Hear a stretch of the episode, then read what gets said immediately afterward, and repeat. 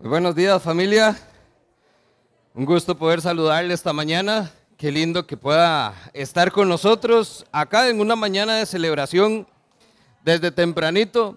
Ya yo les he contado, no soy muy buen madrugador, pero en ocasiones como estas vale la pena madrugar y después de tener un tiempito como el de hoy en la mañana, de verdad que termina uno más joven y no es, no es mentira. Se rejuvenece uno de ver lo que estas personas tienen para darnos. Así que hoy vamos a estar honrándoles, vamos a estar eh, tomando el ejemplo de ellos y viendo a la luz de la palabra cómo nosotros también entonces podemos llegar a tener una buena vejez. Muy bien, ahora, con los pañales en mente, todos vamos a llegar allá en algún momento. Pero entonces usted probablemente, ¿dónde los compró? Usted dijo, ojalá que a mí no me toque nunca. Qué incómodo, qué feo. ¿Cierto? Resulta que entonces hablar de la vejez genera miedo, o genera resistencia, o genera temor, o incluso hasta ansiedad. Y la pregunta que hoy vamos a comenzar y con lo que quisiera eh, inquietarle es ¿por qué?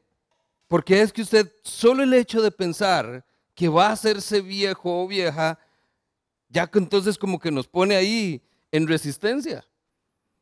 En el marco de la celebración que teníamos hoy, ahí contamos las historias, más de un acercamiento donde entonces extendimos la invitación y la gente era como, no, todavía no, me falta un año, me faltan tres meses, todavía no soy adulto mayor. ¿Verdad? Entonces, a los 65, antes no, carnecito de oro. Muchas veces eso es natural en nosotros. ¿Por qué? Porque entonces pareciera que la vejez no es algo bueno, es algo a lo que no queremos llegar. Pero hoy vamos a darnos cuenta, a la luz de la palabra, que esto más bien debería ser algo que todos anhelemos. Hoy entonces la enseñanza no es solo para ustedes que están acá en primera fila, es para todos nosotros. Porque al final de cuentas lo que tenemos que darnos la oportunidad es de ver que Dios tiene algo hermoso para nosotros.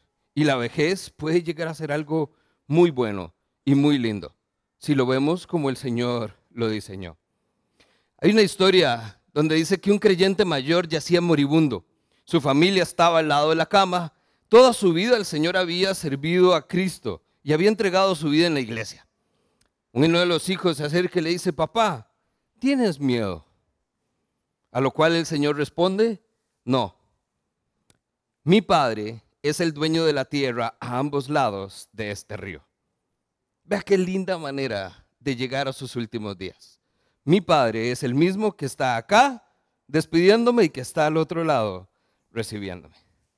¿Se da cuenta entonces cómo nosotros hacemos todo un rollo cuando debería ser nada más es un paso más para estar? Pablo no lo recordaba, yo ansío estar con Dios y mi Señor. Más bien entonces mi corazón me mueve a estar con ustedes. Pero nosotros, lejos de posponer esto, debería ser algo que entonces también anhelemos. La Biblia presenta la vejez como una parte natural y normal de la vida.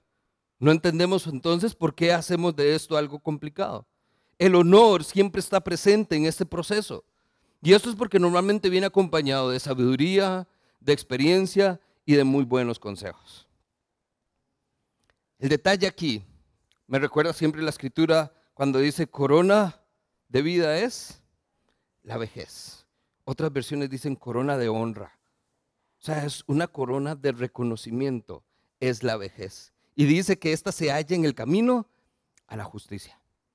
¿No es así como deberíamos vivir? ¿No ese es el camino que todos buscamos llevar? Pues entonces nos espera una corona y esa corona deberíamos ansiarla. Esta mañana Dios quiere que recordemos que la vida es corta y que la hermosura de la juventud es realmente pasajera. Pero aquí nuestra esperanza entonces está en Cristo. Y delante del Señor, un día son mil años, mil años son un día. Así que, ¿por qué, por qué temer envejecer? El tema de la vejez también viene acompañado con preguntas filosóficas que nos hacemos. ¿Cuál es el propósito de la vida? ¿Qué espero hacer cuando llegue a viejo? ¿Cuál es el legado que quiero dejar a mi familia? Todas estas preguntas, usted sabe, esto no tiene respuesta. Son preguntas que nos hacemos y pareciera que es difícil de contestar. Sin embargo, el significado de la vida se cumple en el propósito que Dios nos ha dado. Recuerde que fuimos hechos sus hijos, fuimos hechos parte de su familia y ahora tenemos una nueva vida con un nuevo propósito.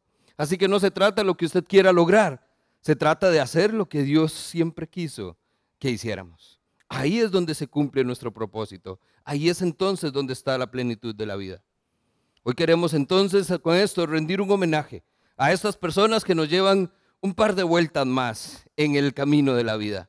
A estas personas que hoy nos dan esperanza, que nos dan siempre ilusión y que, ¿por qué no? Lo repetimos hoy toda la mañana. Nos enseñan todavía muchísimo. Pero ahí andamos algunos todavía de necios, no prestando atención al consejo, no prestando atención a la sabiduría. Y como dice el dicho, nadie aprende por cabeza ajena.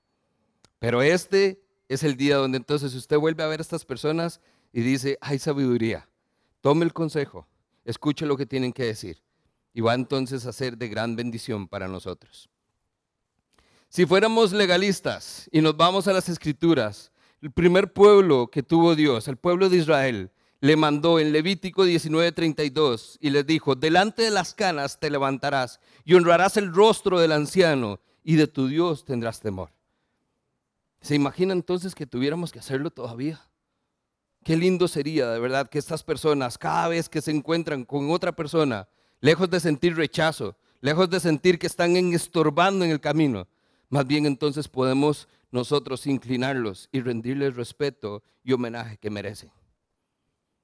Es cierto, los años pueden arrugar nuestra piel, pero renunciar al interés por la vida y al vivir como Dios manda, eso realmente sería arrugar el alma.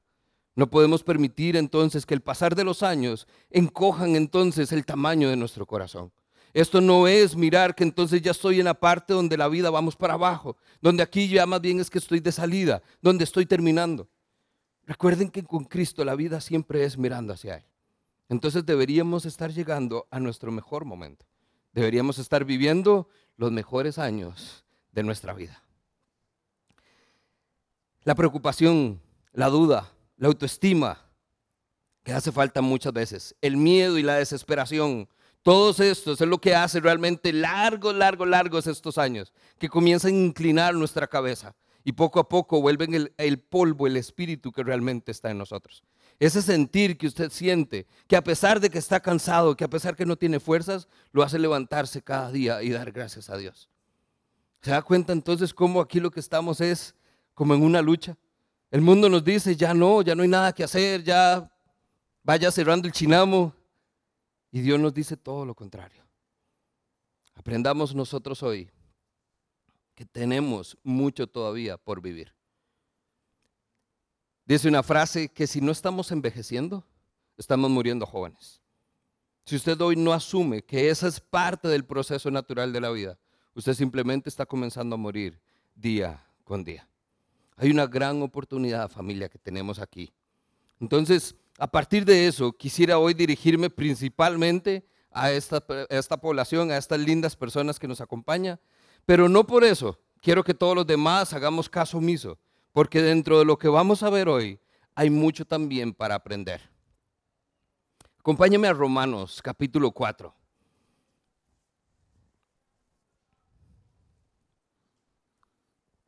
Si no tiene una Biblia y desea una, entonces puede levantar su mano y nuestros servidores le hacen llegar. Hoy quisiera entonces compartir tres puntos con ustedes. Y el primero de ellos, lo que quiero que vea es que nuestra vejez no nos incapacita. Eso es lo primero que el mundo dice. Ya usted está mayor, ya no hay trabajo, ya no hay oportunidades, ya no puede hacer mucho. Todo lo contrario, la vejez no nos incapacita. Vea lo que dice Romanos 4, verso 18. Con toda esperanza Abraham creyó y esperó, y de este modo llegó a ser padre de muchas naciones. Tal como se le había dicho, así de numerosa será tu descendencia. Su fe no flaqueó, aunque reconocía que su cuerpo estaba muerto. Vea qué interesante. Dice, pero su fe no flaqueó. ¿Por qué estaba como muerto? Pues ya tenía unos 100 años. Si esto es uno malagradecido, que con 40 ya está quejándose, ya usted duplica la edad y sí, ya no estamos tan bien. 100 años tenía Abraham en ese momento. Dice también el texto que estaba muerta la matriz de Sara. Ante la promesa de Dios, Abraham no vaciló como un incrédulo, sino que reafirmó su fe y dio gloria Dios, y vea el verso 21, márquelo, plenamente convencido que Dios tenía el poder para cumplir lo que había prometido. Ahora, quizás ya usted conoce la historia. ¿Cuál fue la promesa que se le dio a Abraham? A través de ti serán benditas todas las naciones. A través de su descendencia. Pero recuerde qué le pasó a Abraham. De volvió a ver a su esposa. Ya ancianos. Ella estéril. ¿Cómo es esto posible? Imagínese el escenario entonces donde llegaron al doctor. Llega entonces Abraham al médico de cabecera. Sí, don Abraham, ¿qué puedo hacer por usted? De queremos tener hijos. 100 años. ¿Sí? ¿Y su esposa cómo está de salud? Bien, pero estéril. ¿Cuál cree que fue el diagnóstico? El doctor les dice, de no, es que de busquen otra cosa que hacer, ¿verdad? Busquen entretenimiento en otro lado. Pero el Señor tenía otros planes. ¿A qué edad? A los 100 años.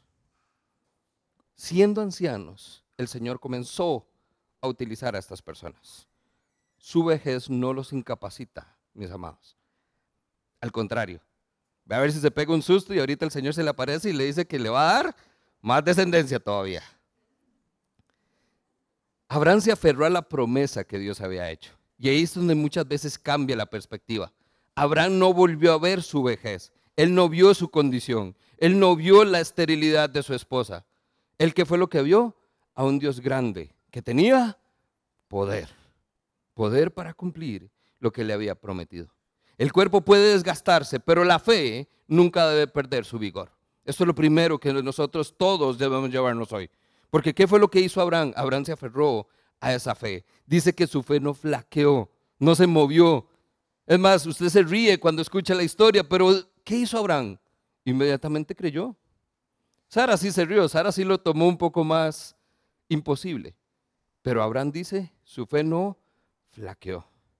Qué lindo entonces tener la fe como Abraham. La primera pregunta entonces que yo quiero que se lleve hoy a partir de este texto. ¿Qué hace usted con las promesas de Dios? Están en las escrituras. Entonces, ¿qué hace? Las, resalta, las subraya. Quizás la pone en una fichita y la mete en su Biblia. ¿Qué hace usted con las promesas? Las colecciona, las tiene en un estante, como si fueran entonces artículos de colección. ¿Cuántos de nosotros vivimos a partir de esas promesas? Promesas como cuáles? Salmo 91, 14 aquellos que ponen su fe en Cristo, dice el Señor, yo lo liberaré porque Él se acoge a mí, lo protegeré porque reconoce mi nombre, me invocará y yo le responderé, estaré con Él en momentos de angustia, lo libraré y lo llenaré de honores, lo colmaré con muchos años de vida y le haré gozar mi salvación. ¿Se da cuenta del nivel de palabras que estamos encontrando acá? Protección, acompañamiento, nos va a librar, nos va a proteger, nos va a rescatar, va a ser mucho por nosotros. ¿Qué hace usted con una promesa como esta? Digámosle amén.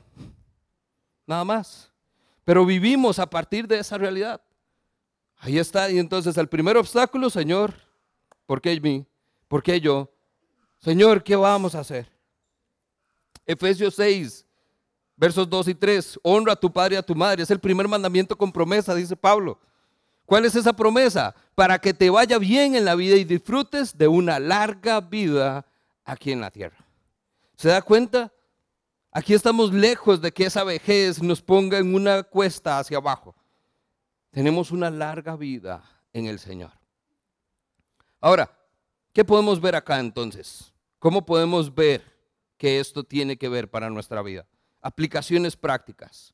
Número uno, Dios quiere que usted envejezca sabiamente. Dios no quiere que entonces usted termine sus últimos años lamentándose de malas decisiones que tomó. Vea lo que dice Job 12:12, entre los ancianos se halla la sabiduría. Y entre los muchos años, la inteligencia. Ahí es entonces donde nosotros tenemos que ver si con el pasar de los años Dios irá haciendo una obra que Él va a ir perfeccionando y va permitiendo que entonces cada vez haya más sabiduría y mayor entendimiento para nosotros. Número dos, Dios quiere que envejezcamos confiando en Él como lo hizo Abraham. Isaías 46:4 nos recuerda que dice Dios, yo seré su Dios durante toda su vida, no solo por una parte, durante toda su vida. hasta que tengan canas por la edad que llegan a tener. Yo los hice, yo los cuidaré, yo los sostendré y los salvaré. Dios quiere que confíen en Él, aún en estos tiempos. Y número tres, Dios quiere que envejezcamos sirviéndole. Ojo lo interesante. No es que ya usted sirvió al Señor durante 40 años y ya más bien está para sentarse y que otros le sirvan. Me encanta todavía, un día como hoy, doña Betty tiene años de entonces venir todos los domingos que tenemos la cena del Señor y prepararla para que usted la pueda tomar. Igual Adelita los días sábados. Su vejez no los incapacita y mucho menos para servir al Señor. El Señor no ha terminado con ustedes. Número dos, su vejez puede ser una buena vejez. Seguimos pensando que esto es algo malo, pero vea de dónde extraigo esto y por qué quiero que usted se lleve que su vejez puede ser una buena vejez. Dice Génesis 25, 7. Abraham llegó a vivir 175 años y murió en una buena vejez. Murió anciano y lleno de años. Abraham. Primera Crónicas 29, 26 nos habla de David. David, hijo de Saí, reinó sobre Israel y murió en buena vejez, habiendo disfrutado de una larga vida y muchos honores. Isaac, Génesis 35, 28, vivió 180 años y después de su último suspiro murió en una buena vejez. ¿Cómo fue su vejez? Buena. Jueces 8:32, Gedeón, hijo de Joás, murió en buena vejez. Y ahí sigue la lista.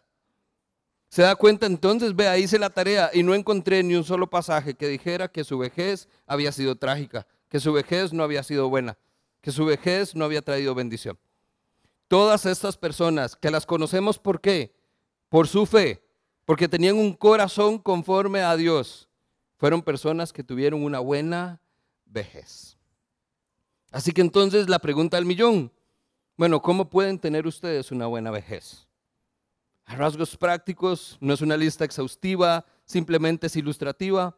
Número uno, ¿qué tenían todas estas personas? Una relación íntima y personal con su Dios. Todos ellos decían que escuchaban la voz de Dios y eran obedientes a lo que Dios decía. Número dos, estas eran personas que escuchaban el consejo y recibían la corrección. Ahí es entonces donde nosotros también tenemos que prepararnos. ¿Por qué? Porque muchas veces usted olvida qué es lo que nosotros estamos llamados a hacer. ¿Cuántos de ustedes reciben un buen consejo? Lo vimos la semana anterior. ¿Qué dice usted? Ay, sí, sí, ya sé, ya sé.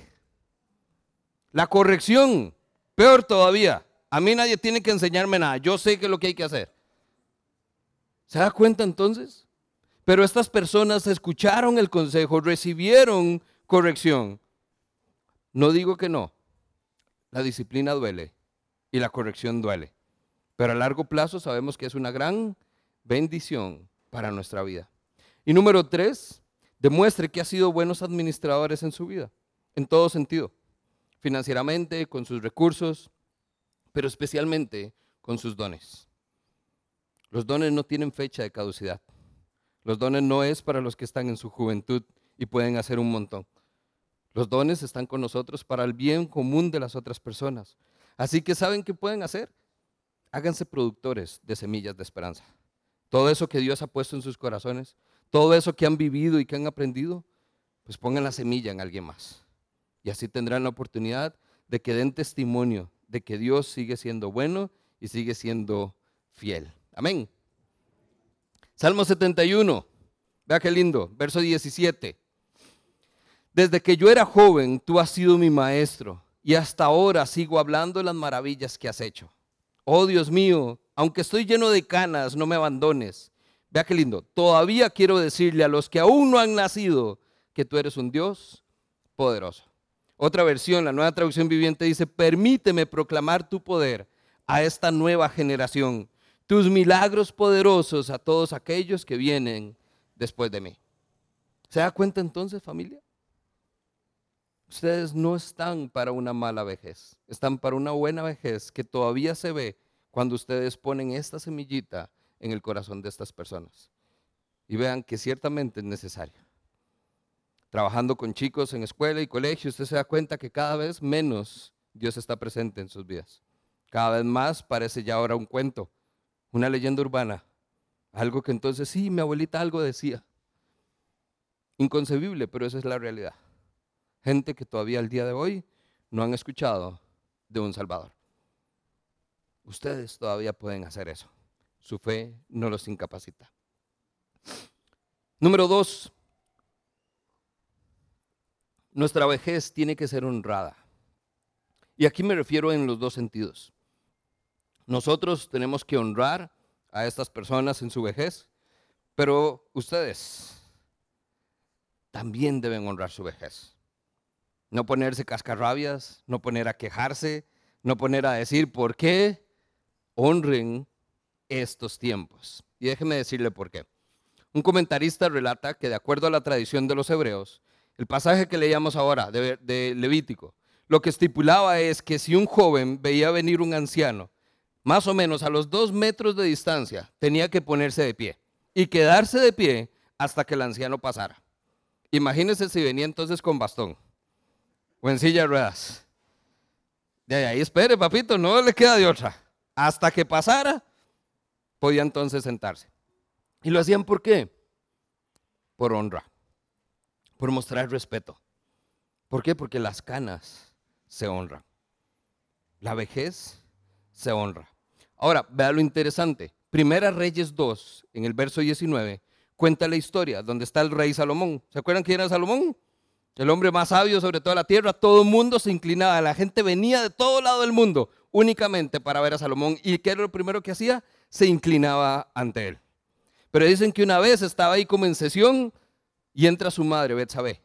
Y dice que entonces el rey se levantó para recibirla, se inclinó ante ella y volvió luego a sentarse en su trono, no sin antes haber hecho traer una silla para su madre, la cual sentó a su diestra. Salomón. ¿Por qué? Porque las canas se honran. No solo era su madre, era una anciana y merecía respeto. Todos. Si usted está hoy en una posición de privilegio y poder, ¿por qué no? Hágalo también. Son los primeros que van a mostrar que eso realmente es digno de alabar. Ahora, ¿cómo? Les hablo a ustedes primero en general, a los chiquillos que todavía nos falta rato para llegar ahí. ¿Cómo honramos a estas personas que están acá? Uno, los honramos con nuestro trato, la forma en que nos dirigimos a ellos la forma entonces en que los vemos. ¿Por qué? Porque muchas de estas personas lo que necesitan nada más es un buen trato. Porque pareciera que el mundo hoy dice, ya no hay que tratarlos bien. Ya tuvieron su oportunidad. ¿Ya para qué? En un mundo donde se les cierran las puertas, nosotros se las vamos a abrir. En un mundo donde le dice, yo usted no sirve para nada, nosotros le decimos, venga, que el Señor todavía tiene planes para usted. En un mundo entonces donde estas personas parecieran que ya no tienen lugar, nosotros les decimos, este es su lugar. Con pequeños actos de amor y servicio los tratamos diferente y los honramos. Número dos, los honramos con la forma en que les hablamos o en que hablamos de ellos. Nosotros tenemos que entonces ver que ahí sí, hay cierto trato ya especial, hay que tener un poquito más de paciencia, hay que tal vez hablar un poquito más fuerte, hay que hablar al oído, porque este ya no oye, entonces hable del otro lado. Todo este tipo de cosas es lo que hace la diferencia. Ya usted no lo saluda desde allá, desde el arco, ¿qué? ¿Todo bien? Usted se acerca, lo abraza, se inclina ante las canas, simplemente por respeto. Todo esto hace la diferencia. Pablo le dijo a Timoteo, justo antes de dejarlo en Éfeso, le dice, no reprendas a los ancianos, trátalos como una exhortación hacia un padre. Eso es lo que nosotros tenemos que ver. No son cualquier persona. Es como nuestro padre, es como nuestra madre. Y número tres, debemos honrarlos prestándoles atención. Los ancianos deben ser honrados por la forma en que los escuchamos, prestándoles atención a su consejo, a lo que tienen que decir. Muchas veces, y díganme ustedes si no, qué lindo que es sentarse a conversar, ¿verdad? ¿Cuántas historias podrían contarnos? Pero ahí estamos nosotros, sí, sí, sí, ya, está bien, rapidito, tengo cosas que hacer. No, saque el ratito, preste la atención. El otro día les contaba, mi abuela ya está entradita en años también eh, y está sufriendo de Alzheimer. Entonces ya poco a poco está perdiendo la memoria. Mi abuela ya de hace unos meses para acá me cuenta la misma historia cada vez que me ve. ¿Y qué hago yo? Sí, sí, abuela, ya, ya, ya, ya me contó, ya me dijo. No, tomo una silla, me siento a la par y la escucho como si fuera la primera vez. ¿Por qué? Porque ¿qué necesitan? Esa atención. Atención es un oído atento. No algo que decir, no trate de refutar, no trate de creer que usted tiene mejor ideas, simplemente escuche. Va a encontrar consejo y va a encontrar sabiduría. Ahora, permítame entonces cambiar la página y les voy a hablar a ustedes cómo ustedes pueden honrar su vejez. Cómo hoy, a pesar de las circunstancias, usted puede honrar esas canas que tiene, aunque las tiene de otro color, pero no importa, ahí están. Adulto mayor, el tiempo es un regalo, aprovechelo.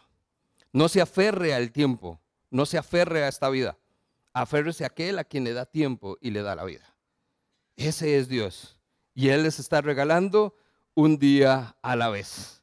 Aproveche hoy, porque mañana no sabemos. Todos estamos igual. Pero de cierta manera nosotros vivimos a partir de esta realidad. Salmo 90, 12 dice, enséñanos a contar bien nuestros días para que nuestro corazón adquiera sabiduría.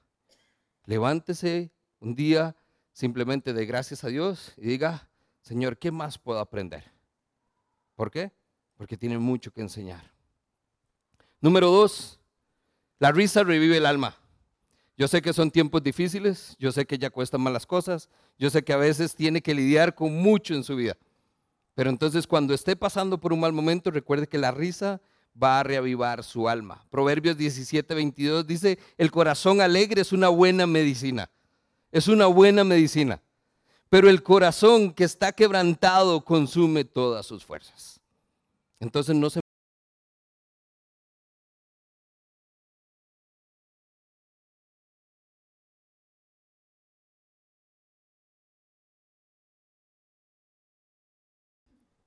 Mucha gente llega a esta edad y usted se pone atención y se va a dar cuenta que no mueren por viejos.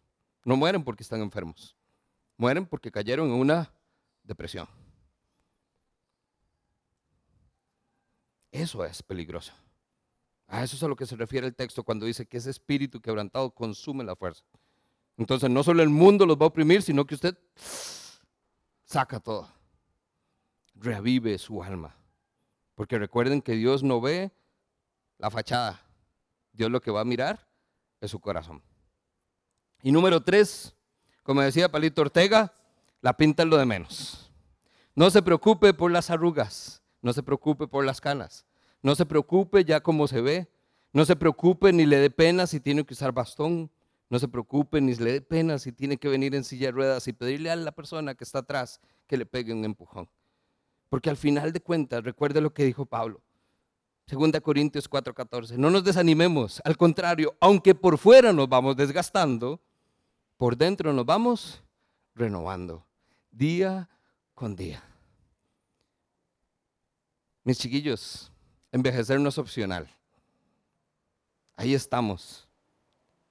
Vea las cosas diferente y honre cada día de su hermosa vejez porque según la Biblia es muy, muy buena. Hay un viejo dicho judío que dice que para quien no ha aprendido, la vejez es como un invierno y usted está deseando que se acabe. Pero para aquellos que realmente aprendieron, es un tiempo de mucha cosecha. Sus mejores días no están por venir. Sus mejores días son hoy. Viva el momento. Viva hoy, disfrutando de lo que Dios tiene para usted. Retomo con todos. ¿A dónde llegamos entonces? La vejez es algo bueno. Aunque todo el mundo lo vea como malo, aunque todo el mundo lo vea raro, pues entonces que nos conozcan por ser raros. Pero abrazamos la vejez. Y aunque no estemos cerca, y no sé de dónde sacamos ese cerca, porque puede que para algunos 50 ya son muchos años. Ayer justamente estábamos hablando, mi esposa me decía, bueno, su papá murió joven, mi suegro tenía apenas 50 años, tenía mucho por vivir. Entonces esto no se trata de si son 100 años o si son 20 años. Se trata de que el tiempo que Dios nos ha dado, sabemos que estamos simplemente en un conteo para llegar a su presencia. Y lo que sea que ese tiempo sea, pues damos gracias a Dios. La pregunta entonces con que terminamos es, ¿cómo quieren llegar a viejos? ¿Cómo quieren llegar a ser ancianos? Y de nuevo, aquí no estamos viendo entonces donde usted hace matemáticas, bueno, quiero estar libre de deudas, quiero que mis hijos entonces hayan conocido al Señor, quiero esto, quiero lo otro, quiero vivir en una casita en el campo, vivir de lo que las... No, vamos a la escritura. Repasando algunos pasajes, me quedo con dos. Número uno, Deuteronomio dice que Moisés tenía 120 años cuando murió, pero vea cómo estaba. Hasta ese entonces conservó siempre una buena vista y mantuvo siempre su vigor. Con 120 años. Y vea que le tocó una tarea fuerte. Arrear a ese pueblo por 40 años y ni siquiera ver la tierra prometida, dejarlos en la puerta. Pero murió con un vigor. No tengamos miedo a perder ese vigor. Más bien que sea algo que anhelemos. Y número dos, particularmente yo quisiera llegar a viejo como escribe Timoteo. He peleado la buena batalla, dice Pablo, la buena fe, ha llegado, he acabado la, carrera, me he guardado la fe y por lo demás me esté guardada la corona de justicia, la cual me dará el Señor, juez justo, en aquel día. Y no solo a mí, sino también a todos aquellos que aman su venida. ¿Cómo quiero llegar a viejo? Delante de mi Señor, presentándome como un obrero bueno y fiel, aprobado delante de Él, para que me ponga esa corona Esa es la manera en que nosotros podemos llegar a nuestra vejez, anhelando estar con nuestro Señor y dando gracias porque cada día fue el mejor día de mi vida.